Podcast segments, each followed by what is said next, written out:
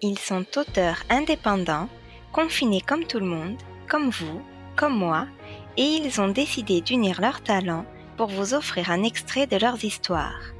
Les auteurs indépendants vous font découvrir leurs univers. Je suis Coralie Raphaël, auteur jeunesse, et dans cet épisode, je vous propose d'écouter un extrait de L'enfant d'entre-deux mondes d'Améthyste Y, lu par Caroline Leblanc.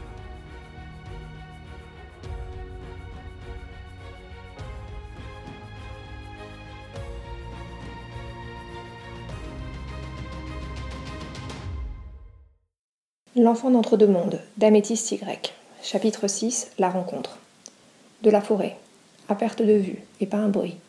Sophia ouvrait à peine les yeux, ne comprenant pas ce qu'il venait de se passer. Elle avait mal à la tête, comme si elle avait pris un coup. Pourtant, elle ne se souvenait de rien de tel. D'ailleurs, elle ne se souvenait de rien. Elle était allongée à même le sol. Mais pourquoi diable était-elle allongée par terre et dans une forêt? Son cœur se mit à battre à tout rompre. Elle ne comprenait rien, elle ne maîtrisait rien. Et le pire, ne se souvenait ni ne reconnaissait rien. Soudain, un genre de bruissement dans les feuilles. Elle s'assit brusquement, voulant se lever et courir. Courir aussi vite qu'elle le pouvait, s'enfuir. Elle essaya et aussitôt levée retomba, les jambes flageolantes. Encore ce bruissement. Elle tourna la tête vers l'endroit d'où lui semblait venir, le ventre noué par la terreur. Au bout de quelques minutes, les buissons s'écartèrent et il s'avança. C'était un homme assez petit, guère plus d'un mètre soixante. Il avait les yeux bridés, les cheveux très noirs et lisses. Un peu l'allure d'un asiatique, mais avec quelque chose de différent. Il s'avançait toujours très doucement, et pendant ce temps, Sophia continuait de le scruter. Sa peur s'était légèrement dissipée. Rien dans l'attitude de l'inconnu ne laissait penser qu'il lui voulait du mal. Il semblait, comme elle, plutôt intrigué.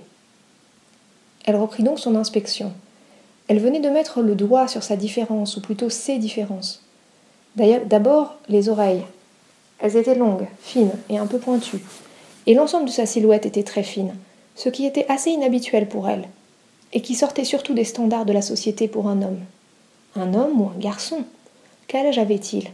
Il ne semblait pas si vieux que ça, mais elle n'aurait pas su dire en cet instant s'il s'agissait d'un adulte ou encore d'un adolescent, comme elle. Bonjour. Elle sursauta lorsque résonna ce mot. L'inconnu était désormais à quelques centimètres d'elle et s'était agenouillé pour être à sa hauteur. Il avait maintenant un sourire aux lèvres, assez énigmatique d'ailleurs. Est-ce qu'il voulait juste se montrer jovial, ou bien se moquait-il d'elle? Elle devait avoir une allure très particulière. Ses cheveux étaient en bataille, et elle se sentait comme si elle venait de se réveiller d'un rêve. Elle avait encore les paupières lourdes, et se sentait également courbaturée. Elle tenta tout de même de reprendre ses esprits, et esquissa un pâle sourire, avant de lâcher un Bonjour. Yaël, l'elfe, se mit alors à sourire de toutes ses dents. Il était face à cet inconnu, qui aurait pu être n'importe qui, et il ne connaissait guère ses intentions. Mais ce sourire-là valait mille mots. Toute personne arborant un sourire si pur ne saurait exhaler la moindre méchanceté, il en était certain. Il tendit la main afin de l'aider à se relever, main qu'elle se surprit à prendre sans la moindre hésitation. Une fois debout, l'un face à l'autre, Yaël entama les présentations. Je m'appelle Yaël, elfe, membre apprenti des gardiens de la forêt. Je suis enchanté de faire ta connaissance, dit-il. Sophia le regarda, puis devint toute rouge et éclata d'un rire franc. Au bout de quelques minutes, toutefois, voyant qu'il ne se joignait pas à elle pour signifier qu'il s'agissait d'une boutade, elle le regarda intensément. Puis elle dit Excuse-moi, mais tu ne plaisantes pas? Je veux dire, les elfes, euh, ça n'existe que dans les livres. Et les gardiens de la forêt, tu dis? Dans mon monde, on les appelle employés de l'ONF. Cette fois, c'est Yaël qui eut envie de se fendre la poire, face à cette jeune fille qui pensait tout savoir et s'étonnait pourtant de son existence. Il répondit donc le plus simplement du monde et sans se départir de son sourire. Eh bien, à moins que nous ne nous trouvions dans un de tes livres, les elfes existent bel et bien, j'en suis la preuve. Et quant à ton ONF, je n'ai aucune idée de ce que c'est. Mais tu ne m'as pas dit ton prénom, tenta-t-il à nouveau. Sophia fut complètement désarçonnée. Était-ce parce que le discours du jeune homme ne faisait pas sens pour elle? Ou alors était-ce ce regard, cette façon qu'il avait de la fixer, comme s'il pouvait lire en elle? Elle n'eut pas le loisir de le découvrir tout de suite.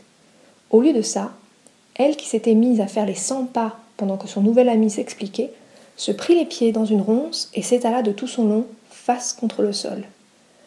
Yael se précipita à sa rencontre et lui releva la tête. Il prit son visage entre ses mains et lui essuya les joues, pleines de terre. Sophia le regarda, et à nouveau partit d'un rire gai. Cette fois, Yael ne se fit pas prier et la rejoignit dans son euphorie. La situation était tellement étrange à cet instant, et pourtant, il aurait voulu n'être à aucun endroit au monde, si ce n'est complètement perdu dans ce rire cristallin, pour toujours. C'est la fin de cet extrait de L'enfant d'entre-deux-mondes d'Améthyste Y. Vous pouvez retrouver ce podcast sur coralibraphael.com et vos plateformes favorites.